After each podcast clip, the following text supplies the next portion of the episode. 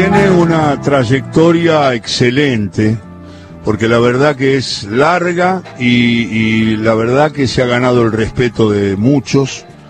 Yo, por ejemplo, siempre eh, me interesa lo que piensa porque eh, me ayuda a pensar, me, da pautas, muchas veces como con cualquier persona del mundo comparto y no comparto, pero siempre está la opinión, el análisis, el humor, el talento para escribir cuentos también, le leo unos cuantos de él, y es un hombre que ha relatado, ha comentado, eh, tiene una trayectoria en fútbol, pero sobre todo es uno de los periodistas que escribiendo más claramente se expresa.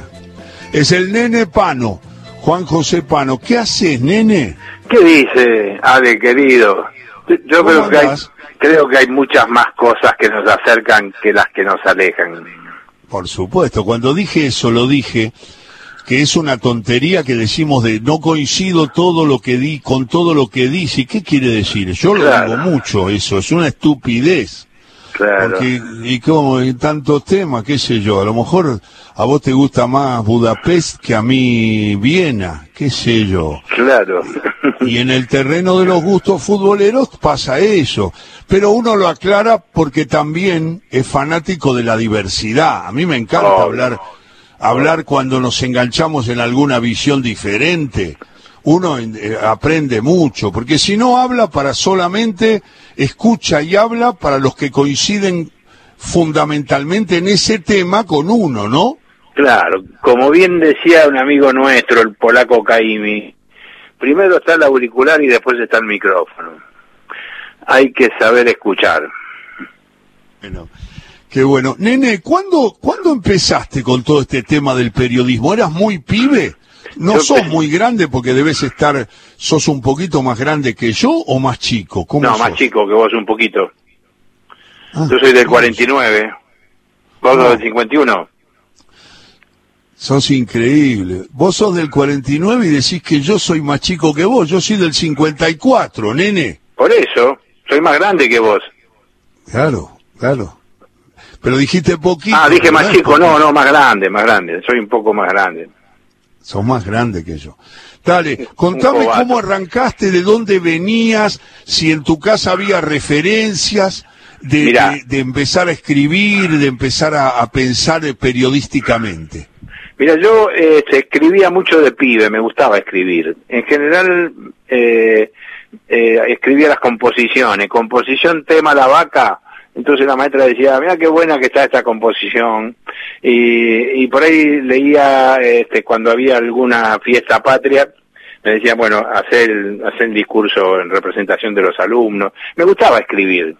Pero yo no tenía nada que ver con, eh, o en todo caso, sublimaba el periodismo, porque había empezado a estudiar en una escuela que se llamaba Escuela Argentina de Periodismo. Pero bueno, qué sé yo, no, no sabía bien para dónde rumbear, qué sé yo. eh, Este, estaba ahí, no, no sabía muy bien cómo era la cosa. Y, y de golpe y medio por casualidad, eh, un- mi mamá lo conoció a, Juan de Viase, eh, visitando a una, a una amiga en, en un hospital. Y mi, mi mamá dice, mi hijo es un poco veleta, no tiene laburo, este, anda por ahí este, dando vuelta en la vida. Y dice, no habrá laburo ahí en Clarín. Y, y el tipo le dijo, decirle que me, vaya, que me vaya a ver. Sí, que me venga a ver. Y, y yo fui a Clarín esperando que me dieran un, un laburito de cadete o algo así. Y me recibió ahí Juan de Viase y me dijo, ¿a vos te gusta escribir? ¿Te gusta el fútbol? Digo, sí, el fútbol me gusta mucho, escribir también. Dice, bueno, andate, andate a ver un partido y después vemos. Y me mandaron a ver un partido. Este, volví, escribí en papel, escribía primero a mano, después a máquina. Me tomaron una prueba, dos, y, y, a la, y a la tercera me dijeron, bueno, esto se va a publicar. Y yo me quería morir, digo, ¿cómo se va a publicar? Y lo publicaron. Y a partir de ahí quedé como colaborador en Clarín, estuve unos años ahí como colaborador, terminé, después me anoté en el círculo de periodistas deportivos porque, bueno, necesitaba herramientas. Y, y bueno, y ahí me quedé. y, ya empecé a ser colaborador y después pasé a la sección policiales de Clarín y bueno, y ya después simultáneamente trabajaba en Crónica y bueno, y ahí empezó mi carrera de periodista. Y después seguí, a ver, es el nene Pano que está hablando de su historia como periodista. Después de Clarín, ¿a, dónde llega? Porque después llegas al gráfico, pero ¿en qué año? No, en el gráfico en el 79. Y 78, perdón. 78. 78. ¿Arrancaste en Clarín cuándo? ¿En qué Arranqué en Clarín en el 67, estuve hasta el 76, nos echaron el 3 de febrero del 76, un mes antes del golpe. ¿Por qué nos echaron? Nos echaron porque echaron a 50, todo, yo era parte de la comisión interna, y echaron a toda la comisión interna y a todos los activistas, éramos como 50, y después echaron a 600. Eso fue eh, un mes antes del golpe y, y, con un telegrama que era tremendo porque decía hablaba de subversión industrial. Eh, y bueno, ahí yo estuve un, par de años en Europa y volví para el Mundial en el 78. Eh, el, el fútbol era tan tan fuerte que yo decidí volver, digo, no, bueno, yo me vuelvo, yo quiero ver el Mundial. Y, y entonces mis amigos hicieron fuerza para que yo entrara en el gráfico y ahí me quedé y no volví más a Europa, más que a pasear. ¿Quiénes eran, nene, tus amigos ahí? Mis amigos ahí eran Carlos Ares, Carlos Ferreira, Guillermo Blanco, Eduardo Rafael, José Luis Barrio, eh, una banda, una banda todos, todos muy buenos amigos, todos tipos muy, muy queribles, este, una gente extraordinaria.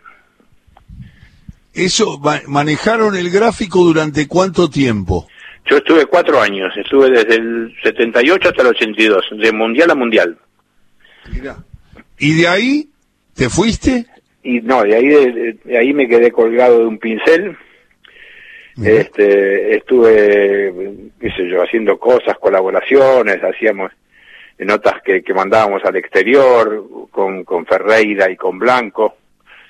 Y después vino el diario La Voz. Claro. Y después vino el diario La Razón. Sí. Y después vino Página 12. Ah, claro. Y, después de Página 12, bueno, y en el medio siempre relatos y transmisiones de, fútbol en, distintas radios, después en fútbol de primera. Tuve unos años ahí en fútbol de primera poquito de televisión, hice, hice dos, tres años de televisión. Ahí en fútbol de primera relataba los partidos, el partido número 28, digamos. es el nene Juan José Pano que está contando su historia y, quise pasar rápido porque él, él hoy en día se te puede leer en página 12, o sea que quedaste. Ahora, claro, no, página 12 fui jefe de deportes durante algunos años. Claro. Después me fui y volví como colaborador y, ahí me quedé, digamos, como, como colaborador. Sigo siendo columnista del diario. ¿Y qué eh, significa TEA para vos? Y TEA es, es, mi escuela de periodismo, es mi escuela de periodismo. Porque eh, cuando nosotros creamos TEA, sabíamos muchas cosas, pero no sabíamos cómo sistematizarlas, cómo, cómo hacer para dar las clases. Digo, inventamos la escuela y sin, este, sabiendo que teníamos mucho para decir, pero necesitábamos estudiar y, prepararnos. Y, es, y esa fue una gran escuela, porque nos obligó a pensar la profesión, a, ubicarnos mejor frente a un montón de, de, cosas de, la objetividad y la subjetividad y, y bueno este fue una gran escuela. Es eh, es un es un lugar que me, permanentemente me llena de orgullo. Yo hablaba ayer eh, con, con un amigo le decía de cada vez que la veo a Luciana Rubinska en televisión a mí se me qué sé yo este, me, siento hinchado de orgullo, porque Luciana había, fue alumna de taller de primer año en TEA, era una, una alumna este, ejemplar, una gran laburadora y una piba encantadora y a la, que yo quiero mucho. Entonces cada vez que la veo ahí en televisión, veo sobredosis de TV, la veo a Rubinska y digo, bueno, qué maravilla, qué maravilla. Te Me pasa con muchos chicos que, que, que, son, que tienen un lugar ganado, Matías Martín, eh, Panchito Souto, en fin. Son muchos los que han pasado por TEA, ¿no? Por Deportea también, ¿no? Específicamente. Por, TEA y por Deportea. Yo di clases en las dos y dirigí las dos escuelas durante varios años. Ahora sigo estando, pero un poquito más alejado. Nene, y, y, la sensación, decime, ese eh, Juan José Pano, el nene Pano, y el nene, a ver, nene, fíjate, andate a, la, a la infancia. ¿Cuál es la primera imagen fuerte o cancha o jugador o ídolo o eh, instancia con tu familia, con tus amigos del fútbol? Si yo te digo fútbol, en esa cosa casi psicoanalítica de acá, hace una asociación libre. ¿Qué te aparece de entrada en la infancia, en el recuerdo? Lo primero que me aparece en el recuerdo es el verde césped. Digo, el llegar a la cancha, cualquier cancha, eh, la de Boca, la de River, la de Independiente, la de Racing, porque mi, a mi viejo no le gustaba el fútbol, pero tenía un montón de amigos muy futboleros. Entonces me llevaban todos los domingos a la cancha a ver un partido diferente. Eh, como yo era un pibe muy, muy futbolero, sabía los equipos de memoria y qué sé yo, caía simpático, este, se peleaban para llevarme a la cancha. Eh, ahí en mi barrio, yo vivía en Palermo. Y, me llevaban a, distintas canchas. Entonces lo primero que me aparece es el, el, llegar a la cancha, veo el, el, verde, el rectángulo, eh, hubiera o no partido de reserva, ¿no? O, de tercera. Eh, y, miro eso y, eso me, me, hacía este, palpitar el corazón. Eso era como un, este, un disparador que me, que me, que me, excitaba muchísimo. Y me sigue pasando, digamos, porque yo cada vez que voy a una cancha se me aparece el pibe, aquel, al pibe aquel. Entonces, eh, este, es, es, llegar, subir los escalones, llegar y, y asomarte rápido para ver el, las rayas blancas en el verde césped. Esa imagen es, es muy fuerte. Lo he hablado alguna vez con algunos amigos y, creo que no soy el único al que le pasó, le pasan cosas como esa, ¿no? Esos recuerdos son de tantos, nene, eh, Juan José Pano estaba recordando. Y si hablas de algún jugador, alguna persona, más allá del equipo del que eras, que, que no, no quiero que lo digas, sino quiero que me digas cuál fue el, la primera fascinación con un jugador profesional. Eh, eh, yo creo que la primera es Rojitas. Ah. Este, recuerdo haber estado en la cancha el día que debutó Rojitas. Eh, otro que, me, que, ejercía sobre mí una gran fascinación era Federico Sachi. Uh. los dos. ¿Viste, nene, maravilloso. Nene, viste que, que, que, cuando vos decís la palabra Sachi entre futboleros, sean jóvenes o veteranos, te dicen galera y bastón. Galera y bastón. Qué cosa eso, está asociado a la elegancia con la que jugaba Federico Sachi, ¿no? Claro, eh, eh, el tipo salía jugando siempre.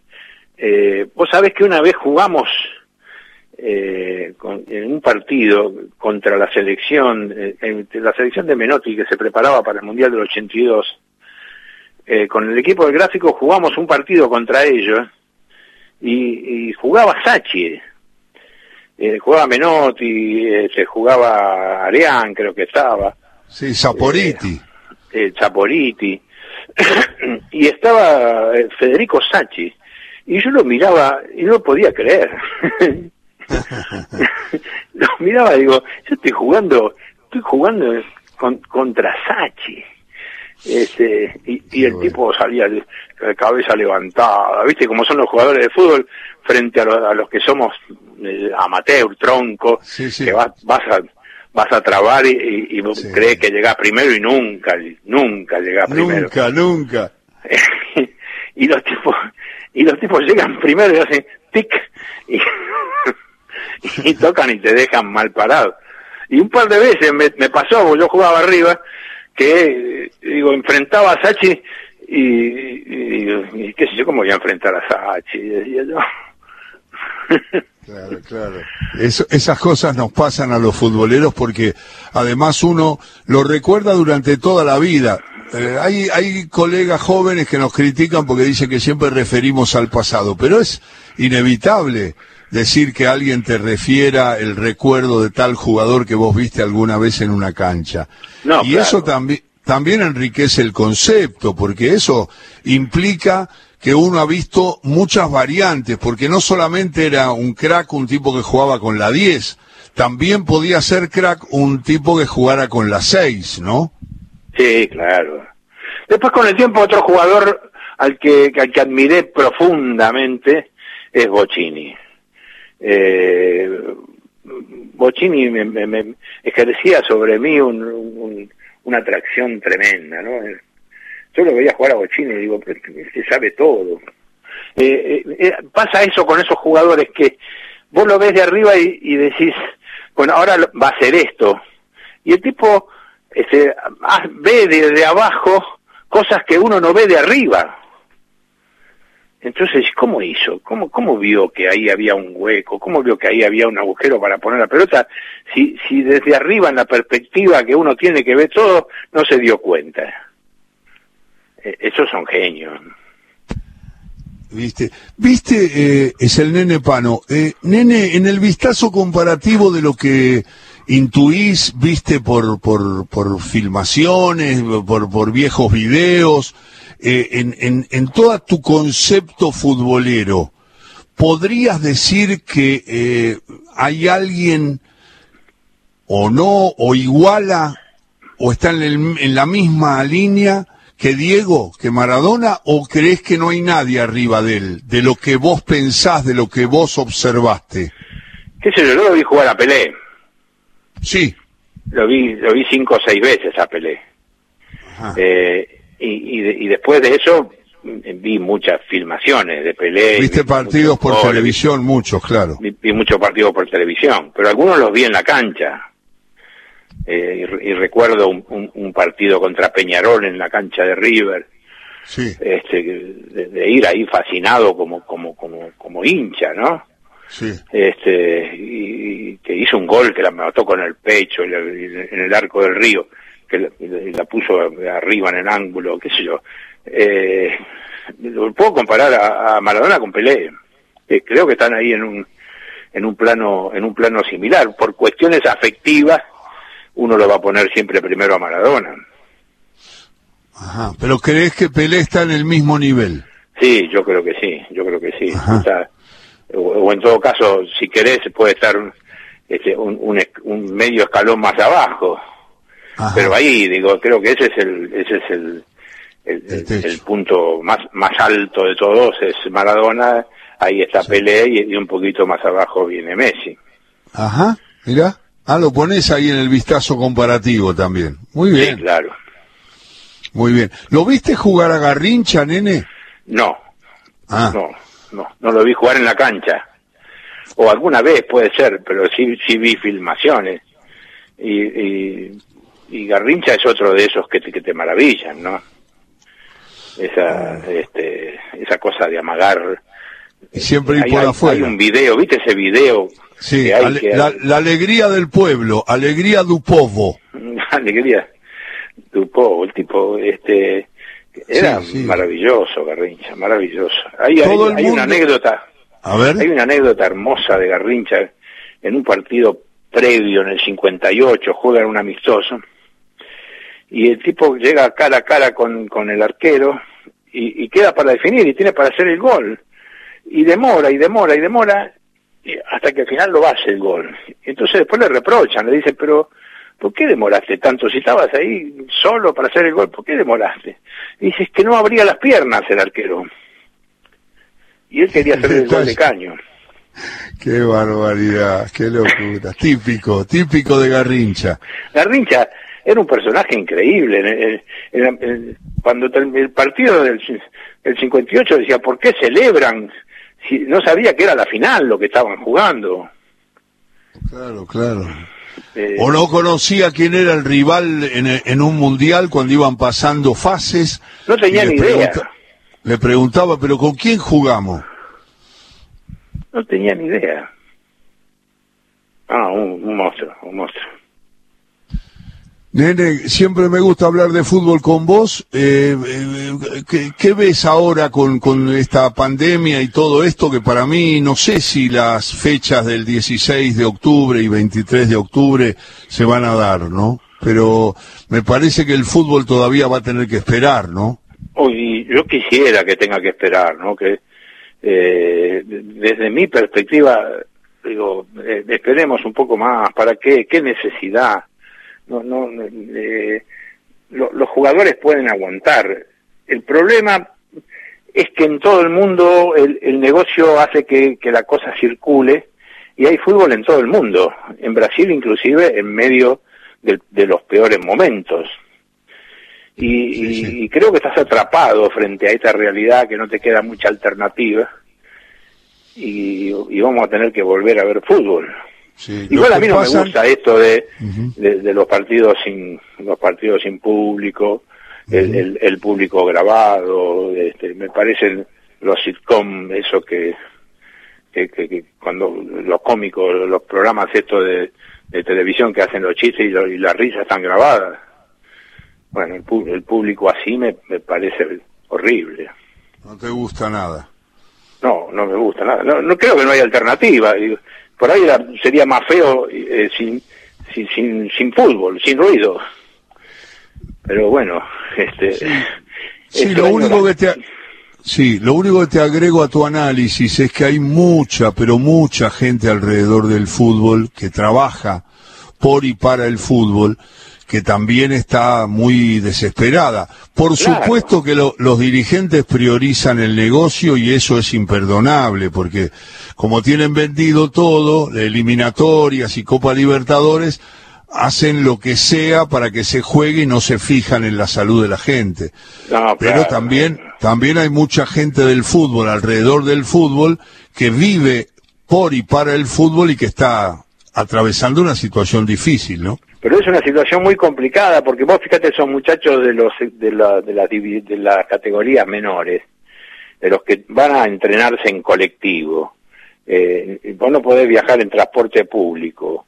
Y los tipos tienen que entrenarse cómo hacen y por otro lado cómo se hace con esa gente si si vos tenés que tener una máquina impresionante de fábrica de guita para que los tipos puedan seguir sobreviviendo porque viven de eso y no tienen un mango los jugadores grandes, los, los, los de primera, los, los, los, los super profesionales, pueden aguantar un año, dos años, no pasa nada. Pero estos muchachos viven al día, es como decís vos. Este, hay que pensar en ellos también. Nene, gracias, abrazo grandote, sabés cómo me gusta charlar de fútbol con vos, siempre la seguimos y, y te mando un saludo a vos y a tu gente.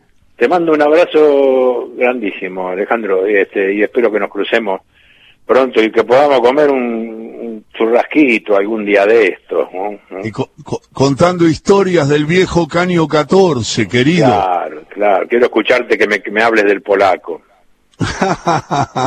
y del mundo. Un abrazo grande. Chao, Un abrazo grande. Chao, chao. El nene Juan José Pano charlando con nosotros en nuestro Todo con Afecto.